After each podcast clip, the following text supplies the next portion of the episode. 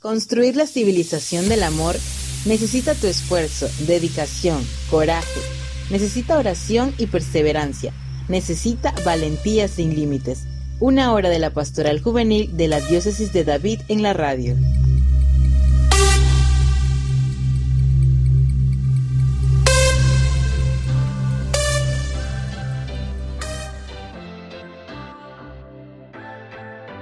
Sean todos bienvenidos a Valentía sin Límites, jugándonos la vida por grandes ideales.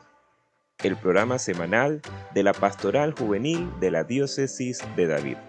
Les saluda el presbítero Rolando José Smith Montenegro, asesor diocesano de esta hermosa pastoral que engendra vida, que permite a todos, a jóvenes y asesores, experimentar la fe desde la llamada que el Señor nos hace cada día a seguirle. Vamos a iniciar esta hora juvenil de programación con la oración de la pastoral juvenil. Mi corazón inquieto se acerca a ti, amigo Jesús, esperando de ti tu presencia constante y amorosa. Por más que mis actos me separen de ti, tú abrázame con amor y ternura te pido tu protección y bendición para que todos mis proyectos e ilusiones encuentren en tu corazón su realización y plenitud. Bendice a nuestra pastoral juvenil, a nuestros asesores, a nuestra diócesis y concédenos asumir nuestro trabajo evangelizador como una opción de vida en el mundo de los jóvenes. María, camina muy a nuestro lado y condúcenos a tu Hijo Jesús para alcanzar la felicidad y la alegría completa. Amén. Joven más Evangelio es la fórmula que te da valentía sin límites.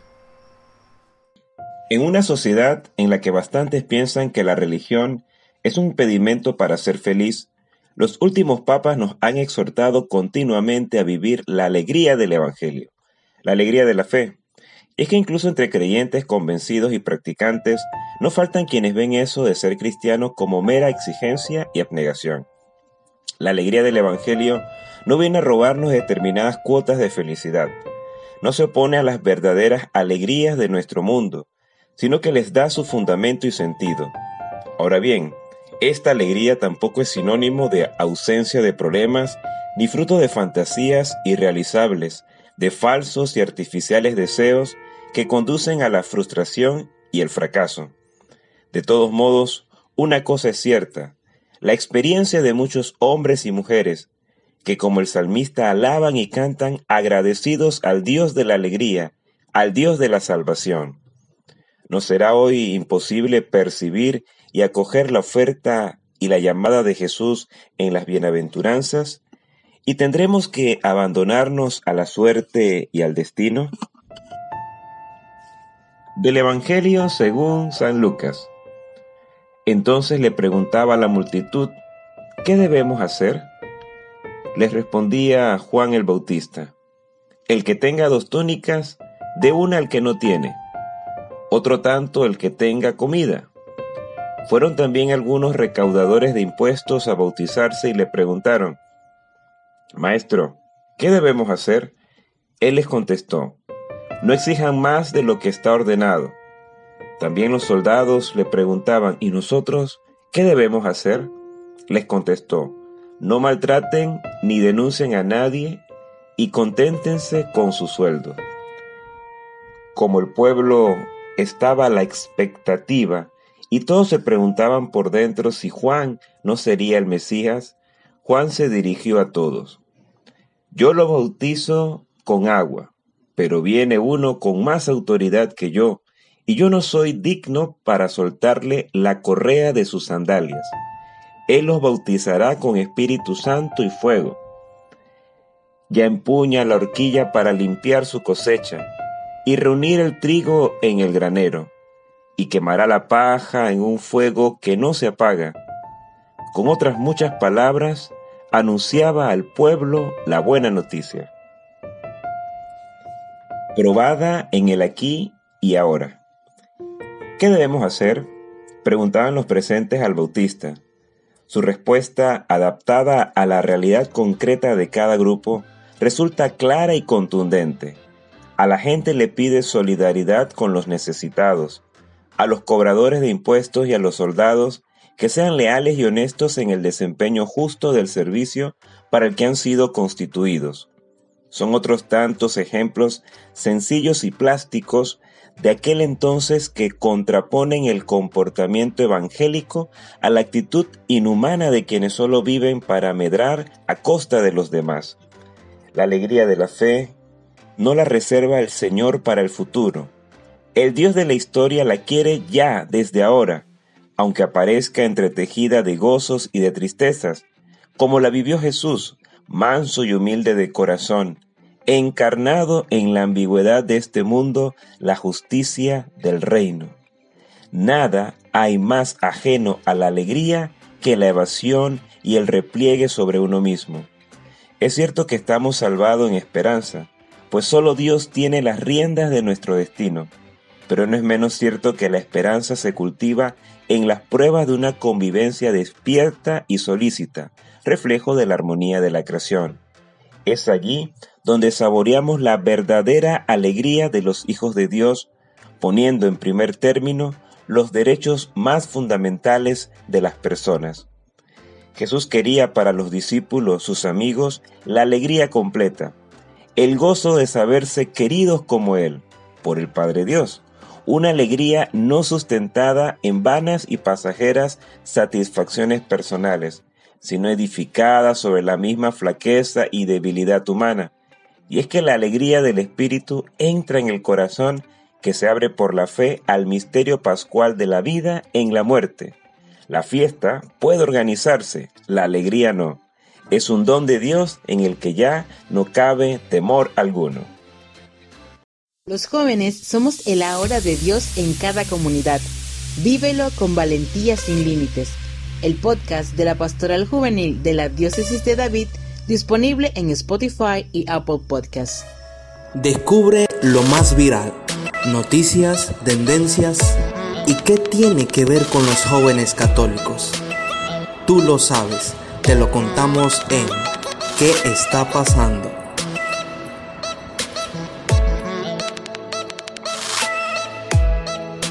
Hola amigos y amigas, es un gusto poder compartir en este momento qué está pasando. En este espacio estaremos llevando lo que ha estado sucediendo en redes sociales y conocer cómo esto impacta sobre nosotros los jóvenes. Hoy estaremos abarcando un tema que une todas las familias del mundo. Hablamos de la Navidad, una época de regalos y de vivir en felicidad entre nuestras familias. Pero, ¿es así en toda nuestra diócesis? Lo averiguaremos. Iniciamos. Nuestra diócesis de David es muy extensiva territorialmente hablando, donde existen muchas diversidades de cultura, de igual manera de condiciones. Para llevar este espíritu navideño a los hermanos más alejados de nuestra diócesis, un grupo de jóvenes de la parroquia Inmaculada Concepción de Ugaba llevan años organizando estas misiones navideñas a Soloy para llevar regalos, llenos de bendición y compartir con estos hermanos de esta zona. Para conversar sobre este tema, el día de hoy nos acompaña un hermano de casa, muy apreciado en nuestra diócesis de David. Él es Elías Jiménez, seminarista, que es uno de los que ha estado detrás de esta misión de la, a la comunidad de Soleil. Bienvenido a casa, Elías, ¿cómo te encuentras? Hola Raúl y a todos los que nos escuchan, a todos esos jóvenes y adultos que nos acompañan en este programa tan hermoso. Eh, estoy bien, gracias a Dios y una alegría de volver a acompañarte a ti y a todo el equipo de la diócesis de David de la Pastoral Juvenil en este proceso de dar a conocer lo que nosotros realizamos en la misión, en nuestras áreas misioneras. Qué bueno, qué bueno Elías saber que estás otra vez por acá acompañándonos. Y bueno, sin más preámbulo, Elías, ¿en qué consiste la misión navideña Soloy? Bueno, hermano, eh, la misión navideña, lo primero que hay que poner eh, por delante es que hay una invitación que nos hace Dios a reconocer lo que es especial en este mundo para nosotros, especialmente nuestra zona de la diócesis de David, es de llevar una esperanza que renueve los corazones y el rostro de otros seres humanos, especialmente los niños de Soloy, de la comarca Nove Buglé, donde nosotros los, la comunidad de padres vicentinos trabajamos y servimos con gran cariño a esta comunidad. Y es ese gesto de solidaridad que nos une y nos anima a llevar un, regalo, pero ese regalo es un, gesto de hermandad donde nosotros podemos ver el rostro de los más pequeños llenos de alegría. Y allí es donde nosotros podemos concluir que la finalidad de la misión navideña en Soloy es reconocer el rostro de Jesucristo evangelizador de los pobres en los más pequeños. Como dice Jesús en el texto bíblico, si lo hiciste a los más pequeños, lo has hecho a mí. Entonces, ese es nuestro gran lema. Los más pequeños tienen que ser el que vaya adelante, el que se promueva, el que sea la imagen del rostro de una iglesia viva y una iglesia donde nos ayude a nosotros a caminar todos juntos en esta llamada que Dios nos hace a reconocer a todos como hermanos. Así es, Elías. Y bueno, qué, bello saber de que eh, se intenta abarcar casi todo el territorio de la diócesis porque diosidencialmente, por decirlo así, la congregación vicentina ve la parte eh, oriental y occidental de nuestra provincia, Puerto y eh, Soloy. Bueno, Soloy parte de la comarca, eh, pero son partes alejadas de, nuestra provincia. Elías, ¿cuántos años lleva realizándose esta misión y cuántas comunidades más o menos han visitado? Bueno, Raúl, desde el 2015 se comenzó esta gran experiencia. Unos jóvenes se reunieron y comenzaron a preguntarse, eh, bueno, ¿qué podemos realizar nosotros? Algo diferente, algo innovador. Tú sabes, hermanos, que siempre los jóvenes están en esos retos importantes y los jóvenes siempre tienen algo que demostrar a la iglesia. Y también los jóvenes cooperan con las ideas que abren puertas y hacen caminos. Y a la vez, donde no se puede pasar, los jóvenes con sus ideas hacen puentes fraternales, donde todos podemos colaborar en el proyecto de Dios. Allí comenzó esa gran misión en el 2015 que se visitó una comunidad que se llama Hacha, es bien lejitos. Y entonces se siguió 2016, 2017, 2018 y 2019, ¿verdad? Y llegó la pandemia en el 2020, la cual no pudimos ir por motivos de pandemia. Pero recuerdo que cuando llegó el, las grandes inundaciones a nuestra provincia de Chiriquí en el 2020, nosotros hicimos algo correcto a lo que nos propone el Evangelio. Seguir las huellas de Jesús, evangelizador de los pobres esa pandemia no nos detuvo a nosotros solidarizarnos con los más necesitados, especialmente la comarca que estuvo afectada con las inundaciones. Y recuerdo una gran frase de un amigo, estuvimos conversando en la parroquia Inmaculada Concepción y él visitó una comunidad y él me dijo, mira, Elías, hemos hecho algo en pandemia y hemos hecho algo que siempre nos ha gustado. Al final del día, culminar sirviendo a nuestra gente. Y allí pude recordar que no visitamos solo hoy para llevar regalos, pero sí hicimos una visita urgente, llevar comida a la gente que necesitaba, que lo había perdido todo. Entonces volvemos, volvemos Raúl a este 2021 y jóvenes de Puerto Armuelle, jóvenes de Bugaba, jóvenes de Concepción, jóvenes de Volcán, se están uniendo para colaborar en un proyecto, ¿verdad? Y allí es donde nosotros podemos ver que Dios nos llama y nos acompaña siempre, porque si tú eres fiel en lo poco, Dios te dará muchas cosas más grandes para que seas fiel en lo grande también. Entonces, esa es la manera de nosotros responder en este tiempo como jóvenes. Seguimos al pie de los más pobres. Y eso, como decías al principio, Raúl, Dios está presente. Son las cosas de Dios, son los caminos de Dios. Y nosotros nos debemos de alegrar porque en todo tiempo el joven, con la ayuda de los adultos, siempre vamos a tener una respuesta para las mayores dificultades que vengan en esta vida con la ayuda de Dios. Sí, sin duda que, uno de los retos ha sido ese, poder decir que sí eh, en este tiempo de pandemia y más, pues me imagino ustedes en este marco de, de la organización eh, muchos jóvenes pues con ese temor eh, han desistido a asistir a la, a la misión.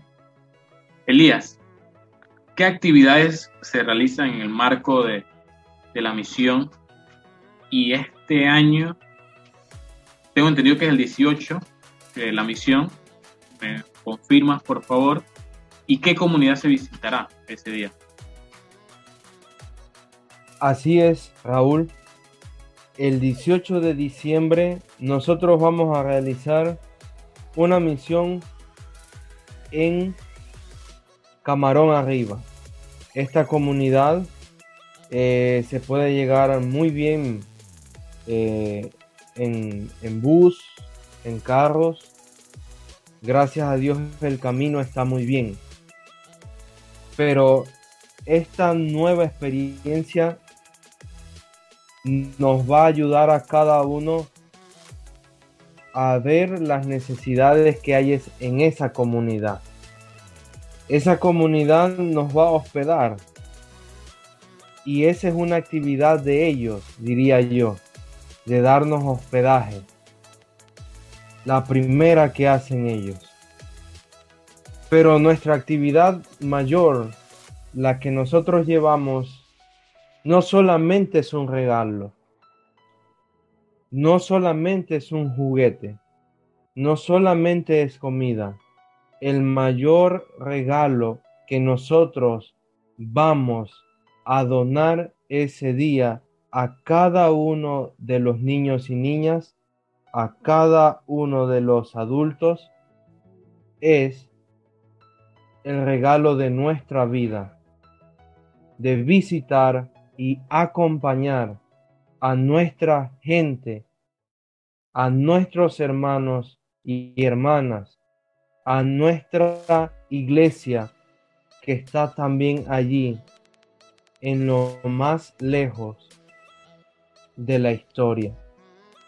Allí es donde nosotros nos insertamos en el mundo del otro, visitando, viendo las realidades su cultura, sus tradiciones, su tiempo y acompañando en los momentos que nos regala el Señor.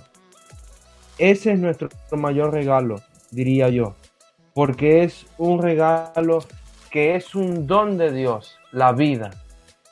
Por lo tanto, la vida no es una opción de nosotros, es un don de Dios que es un pensamiento que proviene desde el corazón, desde el sentimiento del autor de todo bien. Ese autor de todo bien nos va a ayudar a nosotros ir a la comarca Nove el 18 de diciembre para realizar la actividad más grande de la historia y es celebrar la vida del que viene a nacer una vez más en el 2021, que es el Emanuel, el Dios con nosotros. Allí es donde nosotros debemos de aprovechar y decirle a los niños, Dios está con ustedes. Y decirle a los adultos, Dios está con ustedes. Y decirnos a nosotros también, entre hermanos y hermanas, misioneros y misioneras, Dios nos acompaña. Porque allí es donde nosotros podemos bajarnos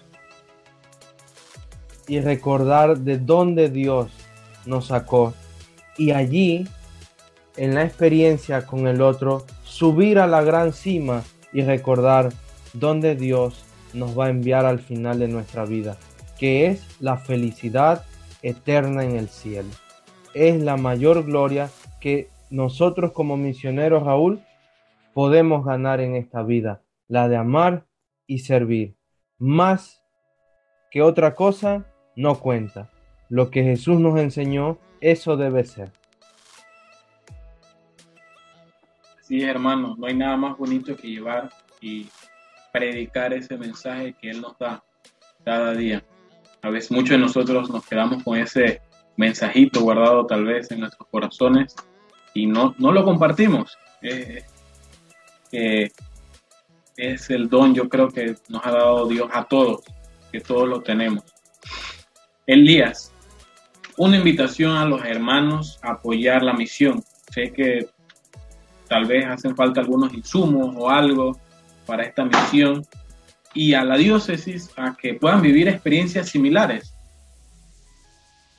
Claro que sí, hermano. Para nosotros es un gusto estar compartiendo con otros jóvenes. Recuerdo cuando tú eh, nos acompañaste, si no me equivoco, en el 2018 fue, ¿verdad? Eh, estuviste con nosotros en, en esta misión, pudiste ver lo grandioso que es estar con otras personas, caminar, orar, reírnos y también celebrar la vida. Y quiero invitar también a esos jóvenes de todas las parroquias de la diócesis a tres cosas principales que nosotros hemos experimentado en este camino. Hay tres cosas fundamentales que nosotros como misioneros, especialmente los vicentinos, practicamos en la misión y queremos también acompañarles a ustedes y animarles. Primero, nosotros como jóvenes sabemos que la oración nos cuesta. Pero debemos de recordar que la primera oración debe ser nuestra vida. Nuestro ejemplo es una oración en las manos del Creador, el autor de todo bien. Nuestra vida es una oración, es un caminar, es un peregrinaje. Por lo tanto, la primera fase es una oración animante. Nosotros debemos de insertarnos con ese Jesús evangelizador de los pobres y recordar que al servir a los pobres servimos a Dios. A través de esa oración animante, nosotros debemos de seguir la segunda fase, una oración acompañante, ¿verdad? Esa oración acompañante nos recuerda que nosotros no estamos solos en esta vida, sino que nos necesitamos unos a otros. Debemos de estar en los momentos buenos y en los momentos malos. El misionero está siempre llamado a atender las necesidades que se presenten en el camino. Y una oración de peregrino. La oración de peregrino quiere decir que cuando vayamos en el camino y nos encontremos con alguien, nuestra mirada no la apartemos, más bien miremos hacia los lados o hacia atrás, si alguien se ha caído o si alguien se ha quedado. Y allí, como misioneros, bajarnos, sentarnos al lado de esas personas, estrechar nuestra mano y levantar a esas personas para que volvamos juntos al camino.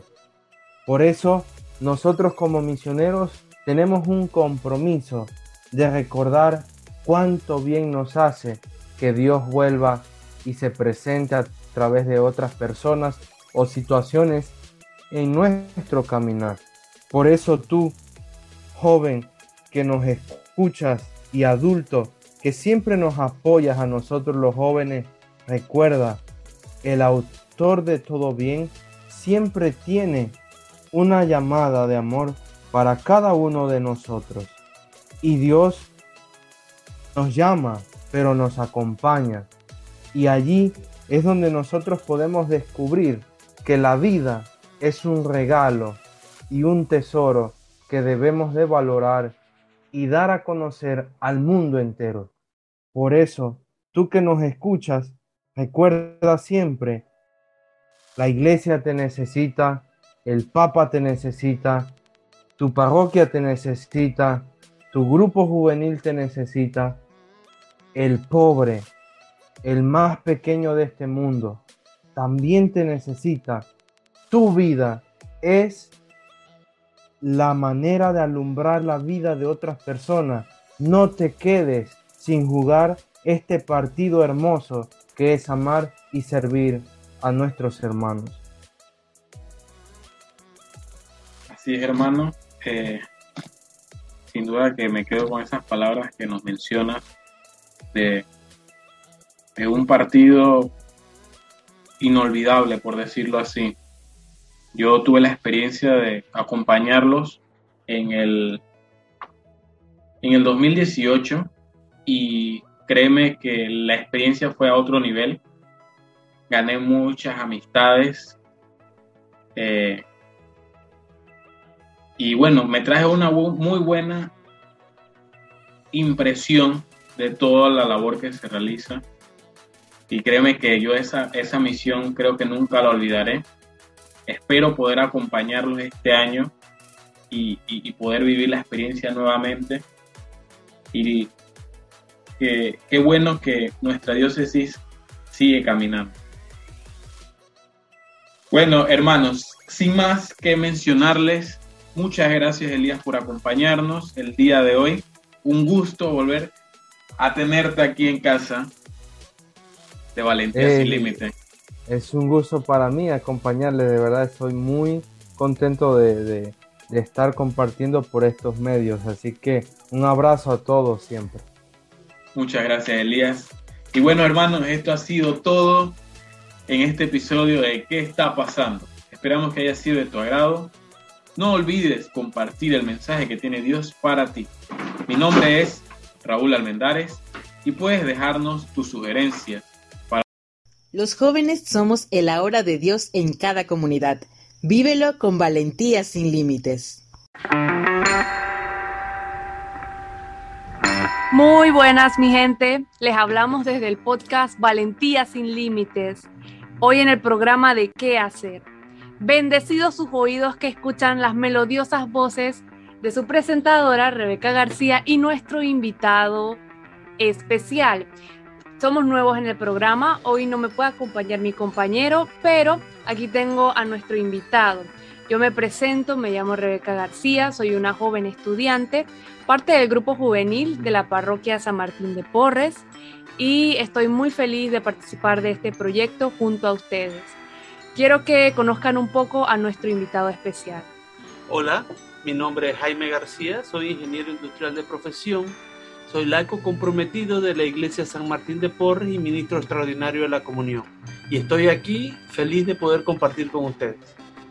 Bueno chicos, eh, para conocernos un poco, a medida que vaya avanzando el programa, vamos a poder conocernos un poco más acerca de qué clase de personas somos nosotros los anfitriones, anfitriones, perdón.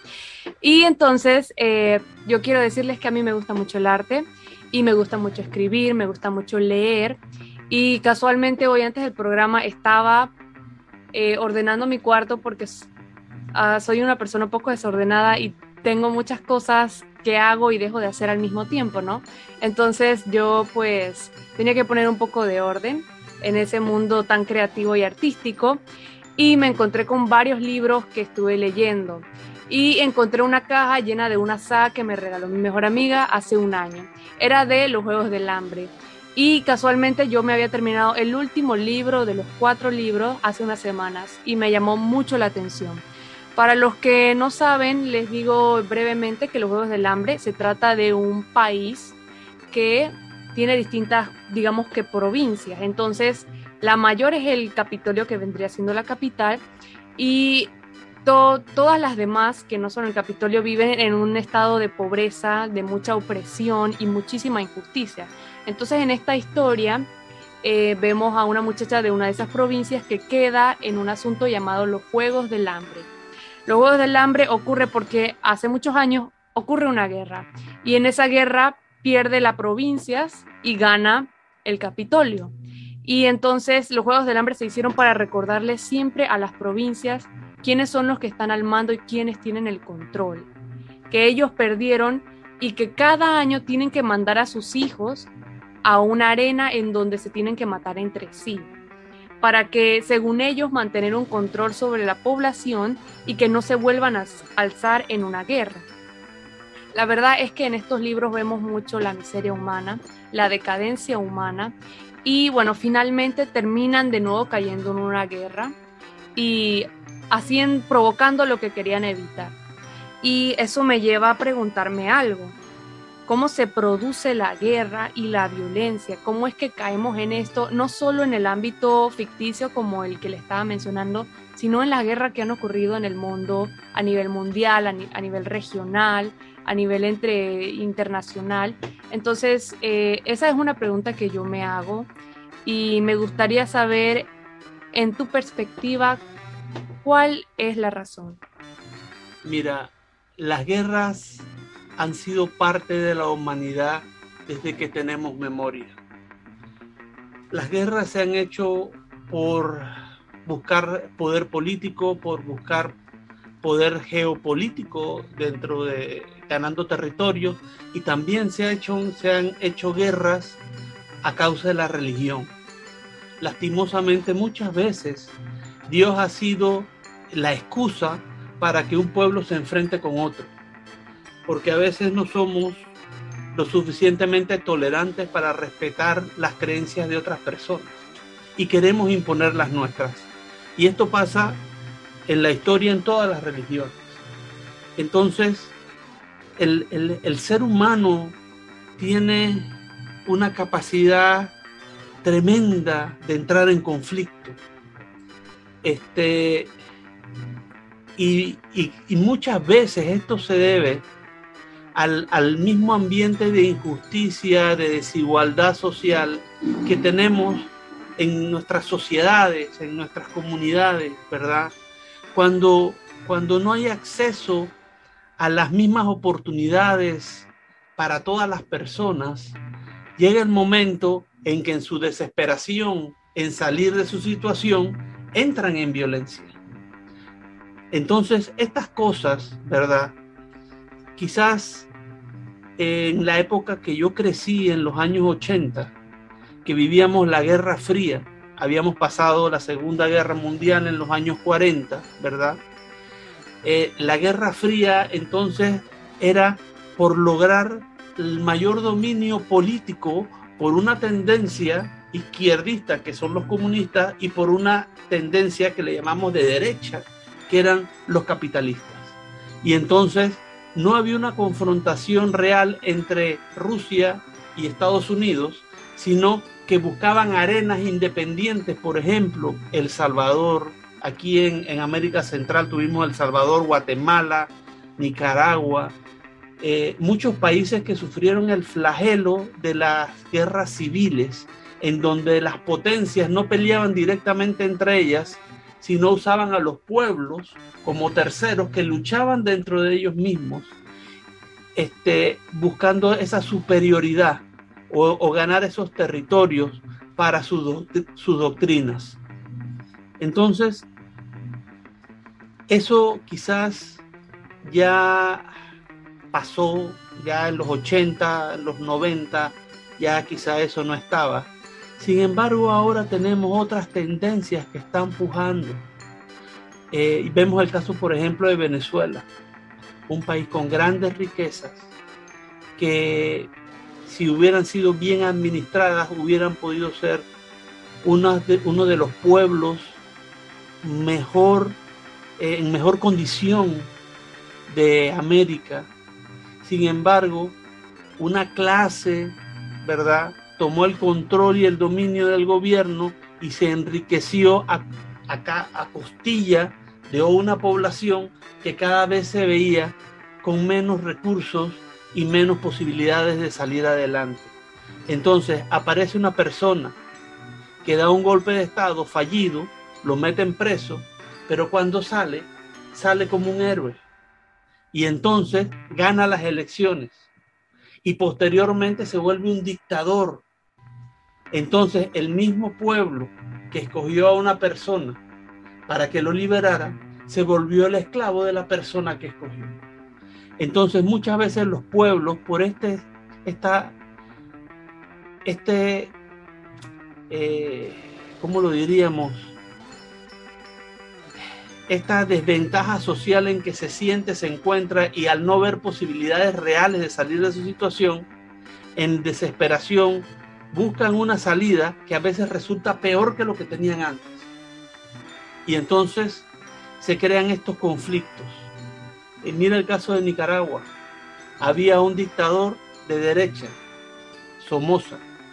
Es derrocado por los sandinistas que eran comunistas, o sea, eh, trataban de hacer que llegara la riqueza del país a la población, pero después ellos mismos se vuelven unos dictadores. Y entonces, todavía hoy, eh, tienen problemas por la persona que pusieron en el poder. O sea, se ha enquistado en el poder y no hay forma de sacarlo. Entonces, estos, yo, yo creo que el, génesis de todas estas cosas, de todas estas luchas, muchas veces es un factor social, en que la pobreza, la desigualdad y la falta de oportunidades obliga al pueblo, ya sea a tomar la, la, la violencia en sus propias manos, o escoger a personas que después terminan oprimiéndolas también. Entonces, eh, en realidad es por la necesidad que, o sea, ellos ya no encuentran otra manera de poder hacer entender la necesidad que tienen y terminan optando por una guerra o por la violencia para poder hacerse escuchar, ¿no? Sí, pero debemos tener en cuenta que estas desigualdades sociales se crean en un marco de legalidad. ¿Cómo así? Yo hago las leyes que me convienen a mí en perjuicio de otras personas. Y lo que yo hago es legal porque las leyes me respaldan. Pero las leyes no son justas. Entonces, al no haber herramientas claras, honestas y transparentes para que todos tengan las mismas posibilidades, se crea un sector de beneficio legal para ciertas personas en perjuicio de una gran mayoría. Y esas desigualdades sociales, al no poderlas tú reparar por el ámbito legal, entonces muchas veces termina en violencia, llámese guerras civiles, llámese terrorismo, llámese dictaduras eh, elegidas, porque a veces elegimos personas que se vuelven, que, iban a ser nuestro caudillo liberador y, se, y terminan siendo los que luego nos esclavizan. Y entonces, ¿cuáles son esas estrategias que se pueden utilizar para prevenir esto? Yo creo que la doctrina social de la iglesia es bien clara en ese sentido. Yo creo que lo que tenemos que tratar es de encontrar herramientas justas para que todos tengan oportunidades de, de salir adelante. Por ejemplo, tú no puedes tener un, una sociedad justa en donde solo algunos se pueden educar. Tú no puedes tener una sociedad justa donde hay ciudadanos de segunda que no tienen acceso a las cosas que necesitan y que otras personas sí lo tienen por ser ciudadanos de primera. Primero tendríamos que entrar en un nivel de tratar de vernos todos como iguales, como hermanos, sin importar la raza, sin importar el credo, sin importar la educación, que todos podamos ser iguales. Segundo, crear herramientas para que todos, sin importar dónde estén, tengan oportunidad de salir adelante. Ese tipo de cosas son las que a medida que pasa el tiempo termina generando como un disgusto en la población que con mucha exageración podría terminar en una revuelta de parte del pueblo. Pero antes de que lleguemos a ese punto en donde el pueblo se levanta y ya se forma un tipo de violencia, este, ¿qué sanciones se pueden dar a aquellos que están provocando esto para el día de mañana? Primero que todo debemos estar en, tener en cuenta que las sanciones se dan por violar la ley. Pero si las leyes son injustas en sí mismas, entonces no estás violando ninguna ley. Pero eso no significa que no siga siendo una situación injusta. Pero entonces ya la ley está traspasando la moral. Así es, así es. Por eso, es, por eso es importante que cuando nosotros escojamos a nuestros dirigentes, llámese legisladores, llámese representantes, llámese presidentes, tenemos que coger personas que tengan un valor moral. Porque este, a mí me cuesta entender cómo personas que en su vida privada son deshonestas o moralmente cuestionables van a, van a llegar a esos puestos de poder y de repente van a ser honestos. Entonces, si no eres honesto antes, ¿cómo vas a ser honesto después que tienes el poder? Eh, yo creo que este, los, los pueblos tenemos que dejar de seguir las propagandas que nos hacen y estarnos comiendo todo lo que nos dicen a través de la radio, la televisión y comenzar a investigar quién es cada quien para saber a quién le vamos a dar nuestro voto. Porque el problema no son las leyes, porque las leyes las hacen los hombres. El problema radica en que tenemos que tener hombres serios, honestos y con un valor moral para que hayan leyes justas que beneficien a la mayoría. Cuando tenemos personas que dirigen un país y no están moralmente correctas, generalmente muchas veces así caen las guerras entre países. Mira, otra razón por la que hay guerras es porque en algunos casos hay una persona que quiere tener más poder o más territorio o más riqueza o como lo quieras llamar y agrede a otra persona que está tranquila. Por ejemplo, en el caso de Hitler, Hitler comenzó a invadir países sobre pretexto que eran antes parte de Alemania y que ahora los iba a hacer de nuevo parte de Alemania. Sin embargo, una vez que hizo eso, comenzó a invadir países que nunca fueron alemanes. Y entonces los aliados le pusieron un ultimátum. Si, si invades Polonia, va a haber guerra. Y él invadió Polonia y entonces hubo guerra. Llega el momento en que tenemos que saber que las personas buenas tenemos que involucrarnos en las situaciones, aunque no nos afecten directamente. Porque muchas veces el mal prospera por el hecho de que los buenos no hacen nada. Entonces el panameño muchas veces es de esa persona, ah, eso como no me afecta, no me importa. Yo creo que tenemos que comenzar a dedicarle tiempo a las cosas que si bien directamente no nos afectan, a nivel global sí nos atacan en otras áreas que nos, que nos causan perjuicio. Por ejemplo, la corrupción. La corrupción no te roba a ti directamente, no te saca dinero de tu cartera o de tu bolsillo, pero te quita las calles, te quita las escuelas, te quita los hospitales, te quita las jubilaciones, te quita muchas cosas que verdaderamente te van a afectar. Entonces el panameño no es de protestar, muchas veces no es de ir a, apoyar causas sociales, pero yo creo que es necesario que nos comencemos a involucrar eh, y, a, y a reclamar que se hagan las cosas bien, a fin de tener una sociedad mejor y más justa, no solo para nosotros, sino para nuestros hijos y nuestros nietos. Entonces, con eso que dijiste, yo me pregunto, ¿cuál es la posición que tiene la iglesia en una situación como esa en donde hay un conflicto entre dos países? Yo creo que la doctrina social de la iglesia es bien clara. La, iglesia ve la guerra como el fracaso de la paz. Ellos, o sea, cuando ya llegamos a un conflicto y no hemos podido evitarlo antes, ya hemos fracasado, la paz ha fracasado.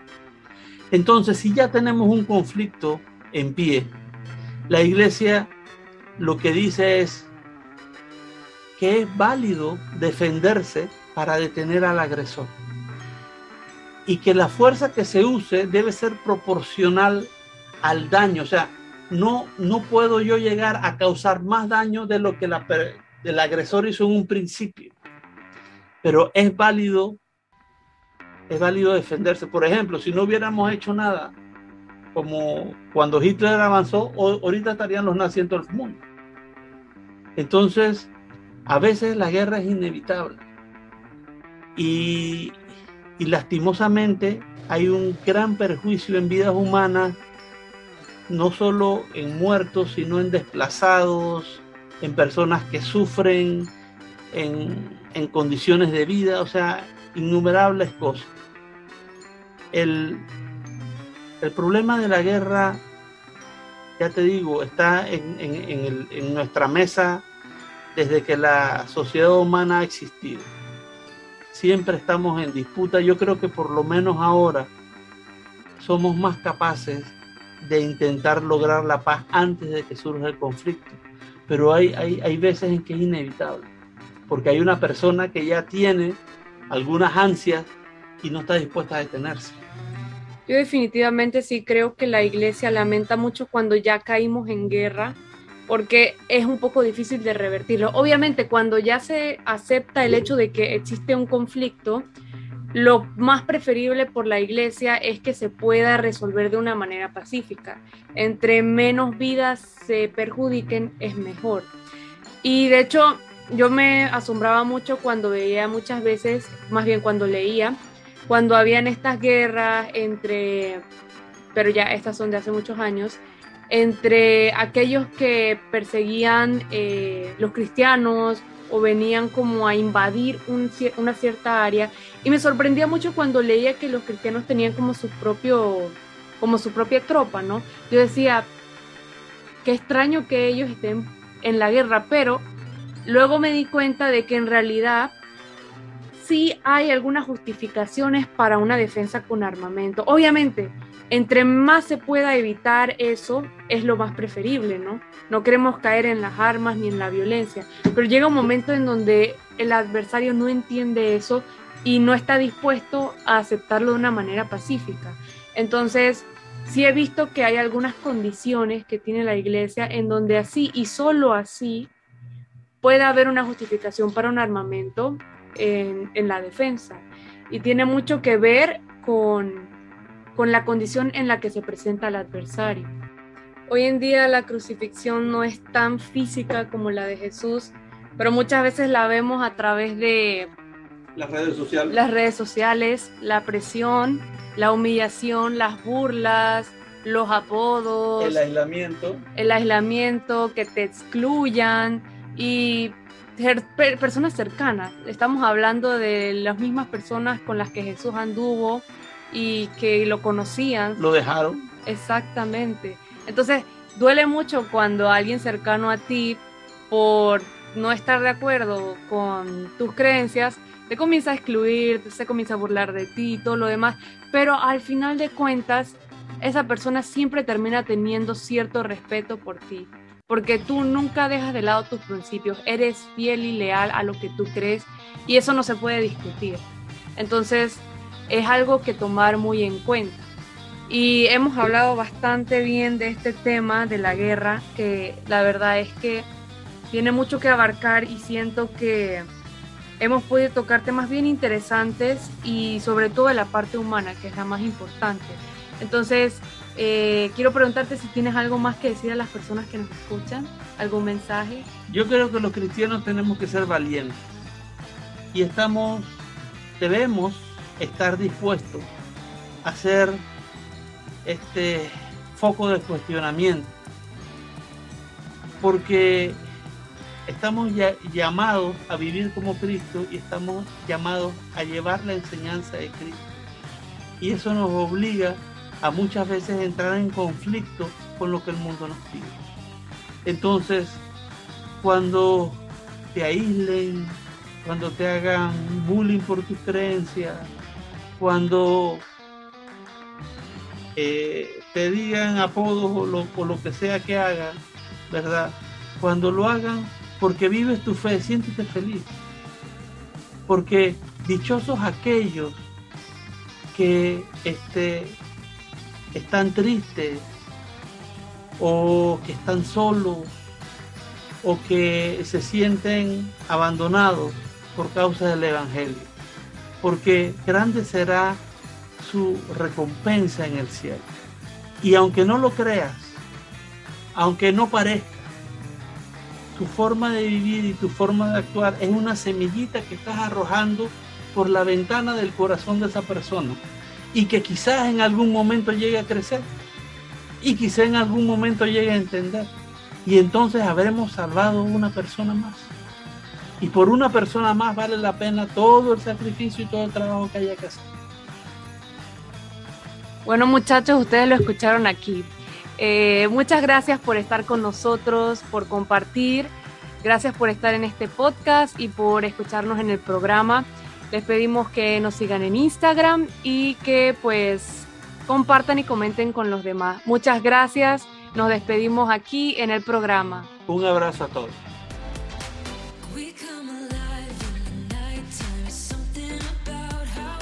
Queremos agradecer a todas las personas que nos han acompañado en esta hora juvenil de programación. Saludar a quienes han podido reportar su sintonía a través de nuestras redes sociales arroba pjuvenildavid. Especialmente a todas las comunidades juveniles, a quienes las integran, a sus párrocos, a sus asesores, entre ellos resaltar la sintonía de Neida Jurado en Altos del Morazán, Eneida Ríos en Altamira, la señora Aurora de Montenegro, la señora Eida Rojas de Díaz, el señor Candelario Gómez, la familia Hernández hasta los Limones de Alange, Ilsa Maritza Miranda hasta el Portal de las Margaritas, José Patiño y familia hasta Barrio Bolívar, Génito Montenegro y familia hasta San Juan de Oriente, la familia Miranda en Bocalatún, Lorena Suira hasta Don Bosco, Carmelita Guerra y Laritza Martínez en Bonilla de Boquerón, la familia García Díaz en el Bolívar, Esther Ureña de Morales en Mostrenco, también la familia Saldaña en Las Monjas, Cristina Castillo de Ávila en el corregimiento de Chiriquí, Sabina Cabrera en Higuerón de Hualaca, Vilma Cáceres en Barrio Bolívar, la familia Ortega Cubilla en Bágala, Aura Pinzón en Don Bosco, la familia Moreno Castillo en Bágala, Noris y Guillermo Guerra de la Pastoral Familiar Diocesana de David, Genaro Saldaña y familia en Algarrobos. También queremos saludar a Damaris Berroa en Caimito de Boquerón, Dorisela de Cortés en Nuevo Amanecer, María Ríos en Las Lomas, Dorila Jurado en El Retorno, Olmedo Sanjur en Remedios, Gertrudis Leones de la zona pastoral del Tabasará. También un saludo Noris de Ramírez y familia, Samuel Lara hasta Guayabal, la familia Miranda Osorio en San Juan del Tejar de San Pablo Viejo, Javier Martínez y familias hasta Santa Rita, Agustina de Hidalgo y Isa de Aragús en Doleguita, Carmelita Rubio en Pedregalito, Melba Morales, Cecilia y Fidel Concepción hasta la meseta, Leidiana Gómez en La Victoria, Pizzila Gaitán hasta Don Bosco y Raúl Bradway hasta Pedregal. Se despide de ustedes el presbítero Rolando José Smith Montenegro en nombre de todo el equipo de comunicación de la Pastoral Juvenil de la Diócesis de David. Les esperamos la próxima semana aquí en Valentía sin Límites, jugándonos la vida por grandes ideales.